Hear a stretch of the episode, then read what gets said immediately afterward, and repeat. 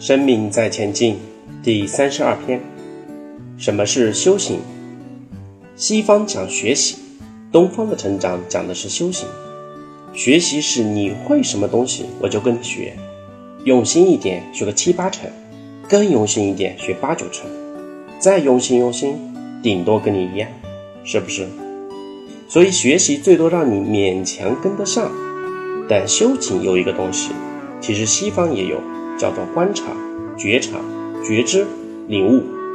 西方讲观察、假设、再实验，然后再修正，再重新观察。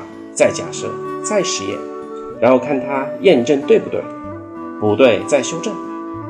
这种观察、假设、实验有点类似东方的觉察、觉知、觉醒，观自在，然后行深般若，叫做行。所以当我跟你学习的时候，我可以最多最多跟你一样，但是我只要多一点领悟，我就超越你了。这一份的领悟，我们叫做修行。